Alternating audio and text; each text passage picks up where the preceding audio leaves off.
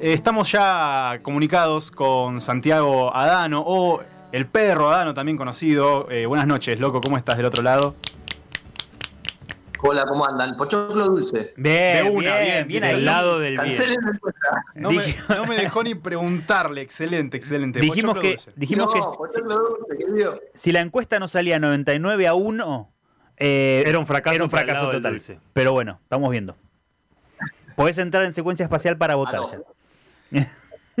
Che, ¿salado nada? ¿Nada? ¿Para nada salado? Nada, me gusta, pero me gusta mucho el dulce. A mí me gustaba ese de cuando éramos chiquitos en la primaria, uno que, que era como que tenía como caramelo. Sí, Sí. sí. Eh, ¿Cuál era? ¿El popcorn? No, eh, Sí, no sé. no me acuerdo. Uno, pero- uno con paquetes celestes, que era riquísimo. Sí, era ese, ese. Que era, eh, ex- pero era el, el punto justo. Sí, sí, sí, El totalmente. salado es como, no sé, como comer nada para mí. Bueno, pero a ver, eh, nosotros solíamos ir a frecuentar un bar, el, el escandinavo, El que nos daban pochoclo salado lleno de aceite, Sí, el pochoclo salado es como una. Suele ser un ítem de Ah, bar. que no lo queríamos comer. Porque era horrible, pero una vez que empezabas a comerlo no podíamos parar de comerlo, y ese era el problema. bueno, es el poder del que- snack. Como comer, comer Claro. lo que te pongan arriba de la mesa. Con una birra en la mano. Cualquier cosa que me pongas arriba de la mesa le doy. Ese es el problema, Sí. claro.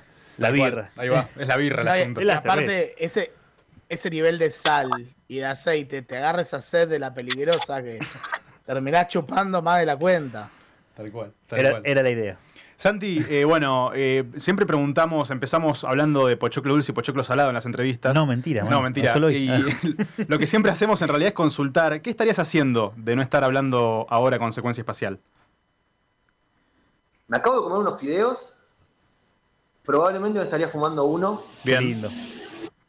pero para las entrevistas me pone nervioso. Bien. bien, hay que saber cuándo sí y cuándo no, me parece muy bien. Nosotros esperamos a después de la entrevista. Digo, Nosotros, nosotros hacemos lo mismo, claro, después de la entrevista.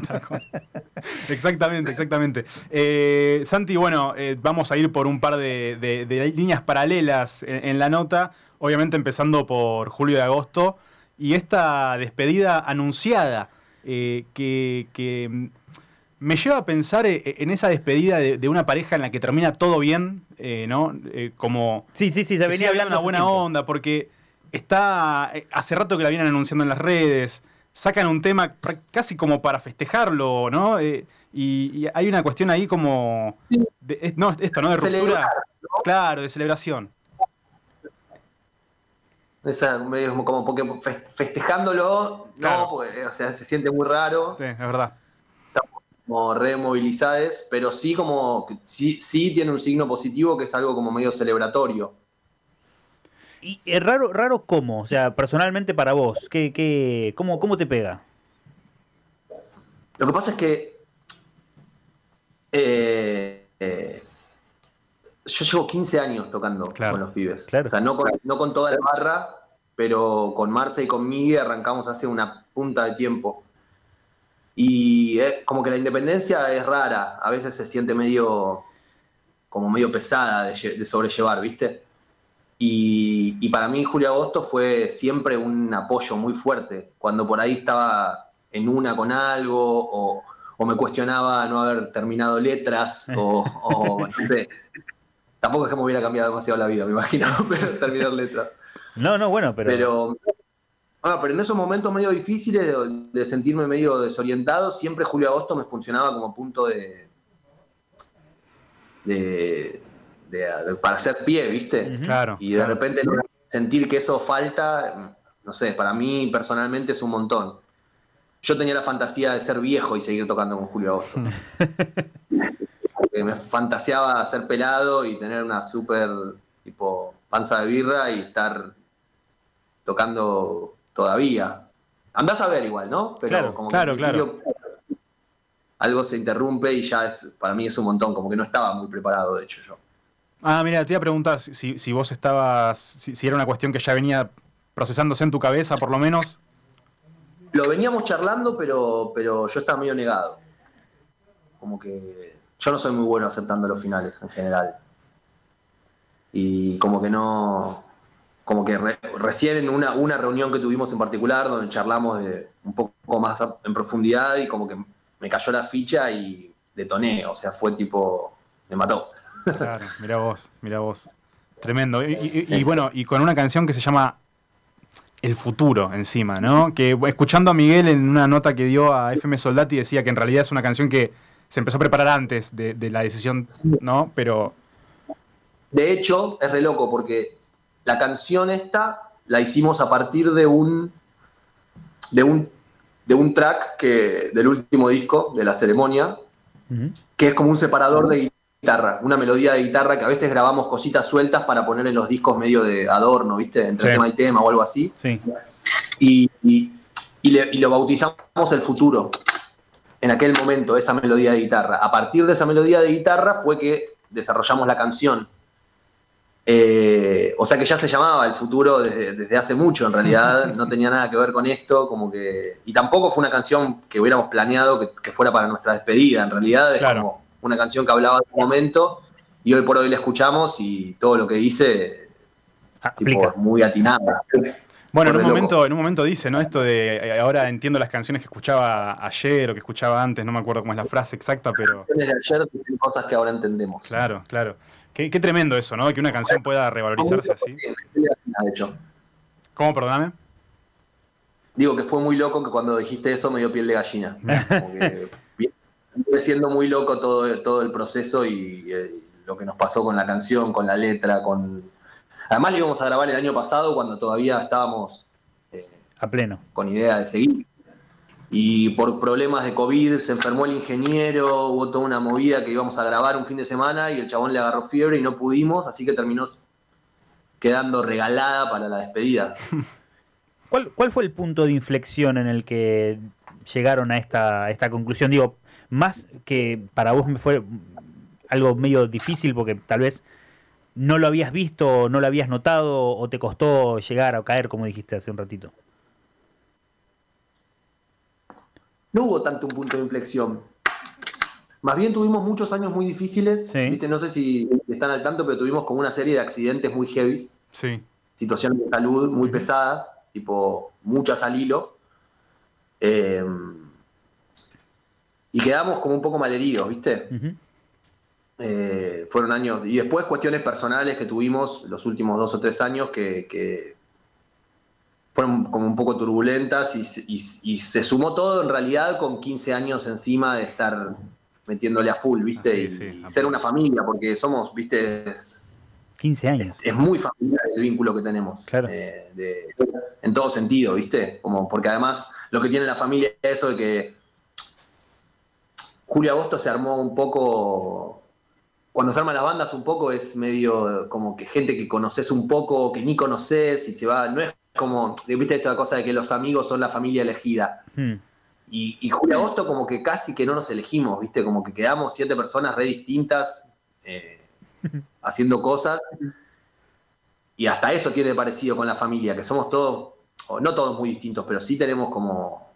Somos muy variopintos, entonces Sí. eh, es muy familiar, como esa cosa de, de- de conocerte al mango, quererte mucho y a, y a la vez conocer todas las miserias de, y el lado oscuro de todo, ¿viste? Sí, sí, sí, tal cual, tal cual. Que, que un día ves una cosa y el otro día ves la otra, ¿no? Y, y sí. te rompe la bola, viste, como tu, tu, tu tío, otra vez con los mismos chistes. Esa, o sea, es muy esa lógica, muy familiar.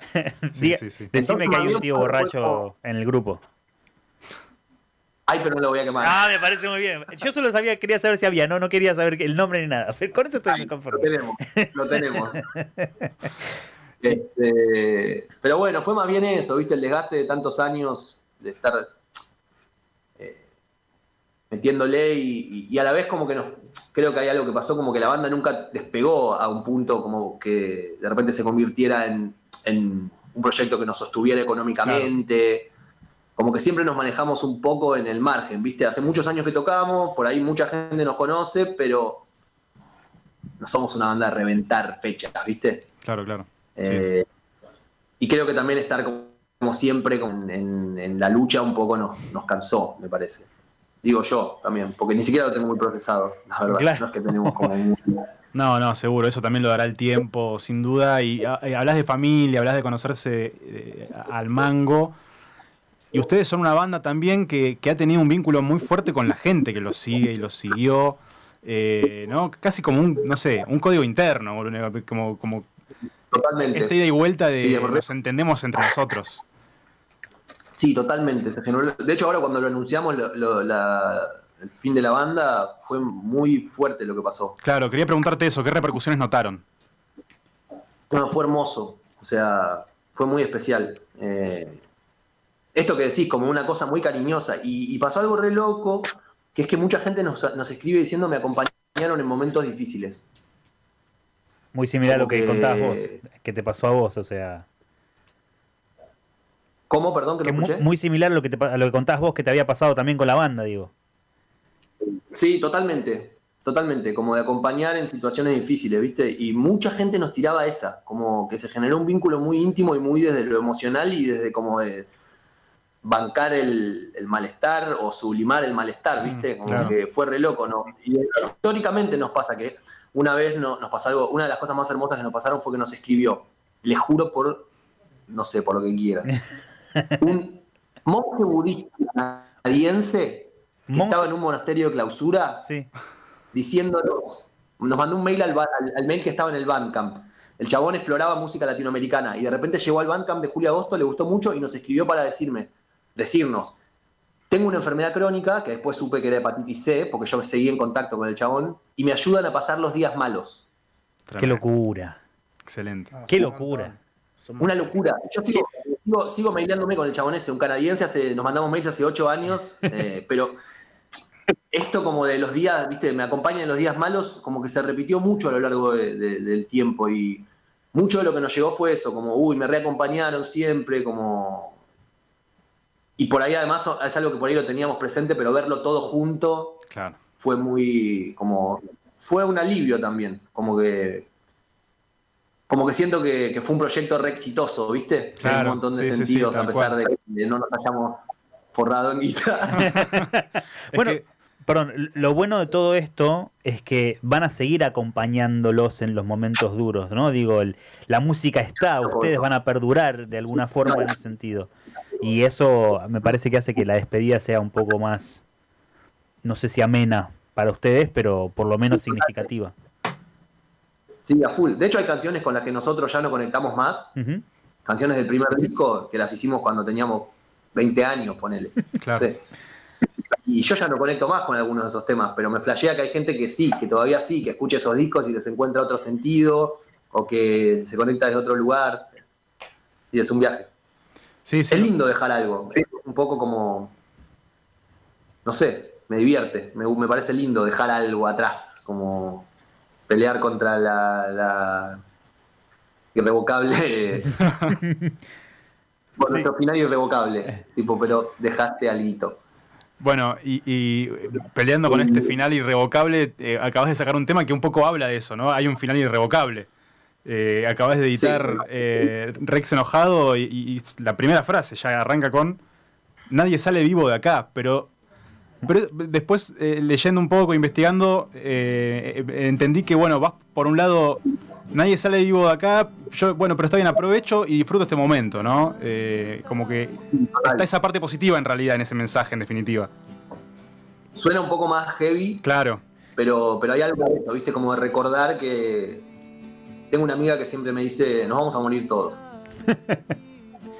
Bueno, como algo bueno. eh, está bueno, algo- está bueno, está bueno que termine repetirlo. tibio, Claro. eh, eh, había una frase, y esto, perdón, pero es algo personal ya. eh, en la casa de mis abuelos había una frase, en, en una baldosa en la pared que decía: Aprovecha la vida o vive la vida, pues no vas a lograr salir vivo de ella o algo por el estilo. Y tiene que ver con eso, justamente, ¿no? Eh, y, y- y lo uno, si querés, con una parte de la letra del, del, de- de- de- de- del futuro que es hoy me siento triste pero pronto cantaré, digo, por ahí algo que, que tenga que ver con vos y con esto de que el corte o el cierre, pero igual estás cantando nuevamente. Eh, ¿Es algo que venías preparando sí, ya de antes y se fue dando y, o fue como todo al mismo tiempo? Con el nuevo tema, digo, que está sacando. La- el futuro y, y En- ¿Estás enojado. Claro. Lo tengo hace bastante. Lo, lo hice en cuarentena. Ah, Eh, también creo que nadie sale vivo de acá un poco por fruto de. Tiene por ese lado. Sí, sí, primera cuarentena. Cuando estábamos todos encerrados en. Yo estaba trinche. Yo soy re hipocondríaco. Eh, y me mató. O sea, mi escenario peor posible de la vida era una pandemia. O sea, como que cada vez que aparecía una enfermedad nueva en China, yo me cagaba en las patas. Decía, no, la puta madre, no te puedo creer. Al final, nunca llegaba. Pero un poco fue como a, raíz de todo ese miedo que apareció. Pero después yo le encuentro un sentido que tiene más que ver con eso, con, aprovechar el momento. Y bueno, aprovechar el momento y justamente, ¿qué pasó? ¿Qué repercusiones tuviste? ¿A cuánto? ¿A un, ¿Cuándo salió? ¿Un, un día de haber sacado el tema? Nada. No, el tema ya salió hace un tiempito. Salió hace un par de meses. Lo que saqué ayer fue el Perdón, video. el video, el video, discúlpame, que está buenísimo. Eh, tenés razón, Ah, lo que salió no. es el video, disculpa. ¿Qué, qué repercusiones tuviste ¿Cómo del te video? te, No, no, bueno, bueno, está bien, pero confundo, confundo la audiencia si no. Eh, ¿Qué repercusiones tuviste del video y qué, qué tan flasheado estás? Eh, es un viaje, eh, está bárbaro. A mí me encanta, estoy muy contento. Eh, porque además cuando te metes a hacer algo así, nunca, o sea, cualquier producción de, de- de un video independiente es medio como una... No sabés qué va a pasar, Claro, ¿viste? claro, te claro. tirás a la pileta y como a hacer una inversión y a negociar con gente. Y, y, no, por suerte, o sea, las chicas que lo hicieron, que son unas chicas que tienen un proyecto que se llama Aguda Studio, ya me habían dicho, una amiga me dijo, Dami es una crack. Este, la amiga a través de la cual la conozco. Y la, la rompieron, o sea, fue muy hermoso. Y re lindas repercusiones. eh, como ayer nunca había hecho esa agilidad, vieron que ahora cuando estrenas un video en YouTube te, te- te pone como para chatear un rato antes. Y yo chateaba con el Mirk en el 2000, así que me encanta la lógica del chat. Este, me re divirtió, fue re lindo y había, o sea, para los números con los que yo me manejo había un montón de gente y todos agitando y circuló bastante, tiene como 500 vistas desde ayer. A mi, a mi escala me parece un montón de gente disfrutándolo. Excelente, excelente. ¿Y, y qué, te- qué plan, qué plan? ¿Tenés algún plan ahora, futuro? Bueno, obviamente ahora tienen dos fechas con, con julio y agosto, los do- la, la despedida, que eh, se vendió por completo, ¿no? Las dos fechas. Sí, también fue re lindo eso, como parte de todo el proceso este así muy cariñoso de- que venimos playándola. Se vendió, salió la primera y se vendió en un día y la segunda también en una tarde ya estaba agotada. Eh, Y no hay, no hay, así que en principio eso, no hay posibilidad de una, una tercera, o digo, pre- pregunto, qué sé yo. no creo. Es re loco porque estamos como, estamos como bajando el telón, ¿viste? Entonces tampoco, no sé, nos pasaba Claro. que gente nos decía, vengan a despedirse a Córdoba, vengan a despedirse a Rosario. Y, tipo, me cago de ganas, pero a la vez digo, es cuando, no sé, como es como estarte separando y planear unas Claro, vacaciones. pero, miren que queremos terminar en realidad, ¿eh? claro. Che, bueno, pero ¿y si de repente les llega un mail diciendo vengan a, a- a despedirse a Canadá, acá eh, el monje? para conocer a, para conocer a Aurelian. Aurelian se llama, bueno, perfecto, para conocer a Aurelian ahí. Genial, olvídate, ¿por qué no? Allá fue. Y yo qué sé, la pensaría, la pensaría mucho, te digo. 12, y- pero, 12 pero principio 17. son estas dos fechas. Y también fue re lindo como la sensación de, de que se vendieron bien y como Claro. que nos quedamos con un sabor lindo, ¿viste? Sí, sí, sí. sí. Do- eh, 12 Tampoco me y parece que 17 está de como- septiembre, ¿no? Perdón. No, no, perdón, perdón, estaba repasando 12 y 17 de septiembre ahí en el Conex. 12 de septiembre y 17. Bien. Eh, creo que es domingo y viernes. Excelente, excelente, excelente. Sí, de hecho es domingo de elecciones. Bien, Bueno, Vamos a estar ahí. es un buen a plan. pleno hoy nos dijiste, hoy nos dijiste pochoclo du- eh, eh, dulce, por ahí el, el- el domingo le puedes decir a, la- a- a los que estén ahí en el, en el público que votás también. Que votaron, seguro, porque eh, esa, no tengo la menor duda que vamos a estar hablando, boludeando mucho en Y- torno a eso. Sí, claro, claro, no, no va a quedar otra, es así, es así. Eh, bueno, y la otra parte que te quería consultar es que si tenés algo ya planeado a, eh, eh, a futuro para tu lado, por tu lado, ¿no? Como Santiago. Y estoy sacando temas que tengo como que fui haciendo en el último tiempo y que me costó un poco lanzarlos porque también como que hay algo lindo de laburar en grupo que es como que las cosas se motorizan, ¿viste? Como que de repente se, entre todos como que se- la- de repente hiciste algo gigante y no, y no te diste cuenta porque fue un aporte de cada uno, cada Claro. una. Eh, y solo me cuesta más. Entonces como que se me fueron acumulando canciones y quiero sacar ahora un disco medio cocoliche, con, con todas las canciones que tengo como ahí atascadas, Bien. que lo quiero sacar antes de fin de año. Eh, tipo en primavera ya quiero lanzarlo. Y ahora voy a lanzar un par de temitas que van a ser parte de ese disco. Este, pero estoy recontra recalculando, ¿viste? Claro. Estoy muy ahí. Claro. No es fácil. No, ni en pedo. Pero bueno, por suerte también ya, como que por más que vuelvo a eso, como que me muevo a una escala re tranca, re artesanal, te diría, eh, en la música. Em, pero ya vengo con mi proyecto también hace un tiempo, así que como un poco tengo donde poner la energía, digamos, ¿no? Como que me, me copa la idea de, de hacer cosas nuevas también. Tiene su magia. Bueno, estaremos atentos entonces para primavera, ahí a ver si sale entonces eh, este nuevo material. Loco, muchísimas gracias por haber pasado este rato con, con nosotros. ¿eh? Gracias a ustedes. Mucha San- suerte. Santiago Adano pasó por acá por secuencia espacial charlando de julio y de agosto, la despedida y de su, bueno, el video flamante que salió hace horas nomás de Rex enojado. Seguimos en secuencia hasta las 12 de la noche acá en Radio Colmena.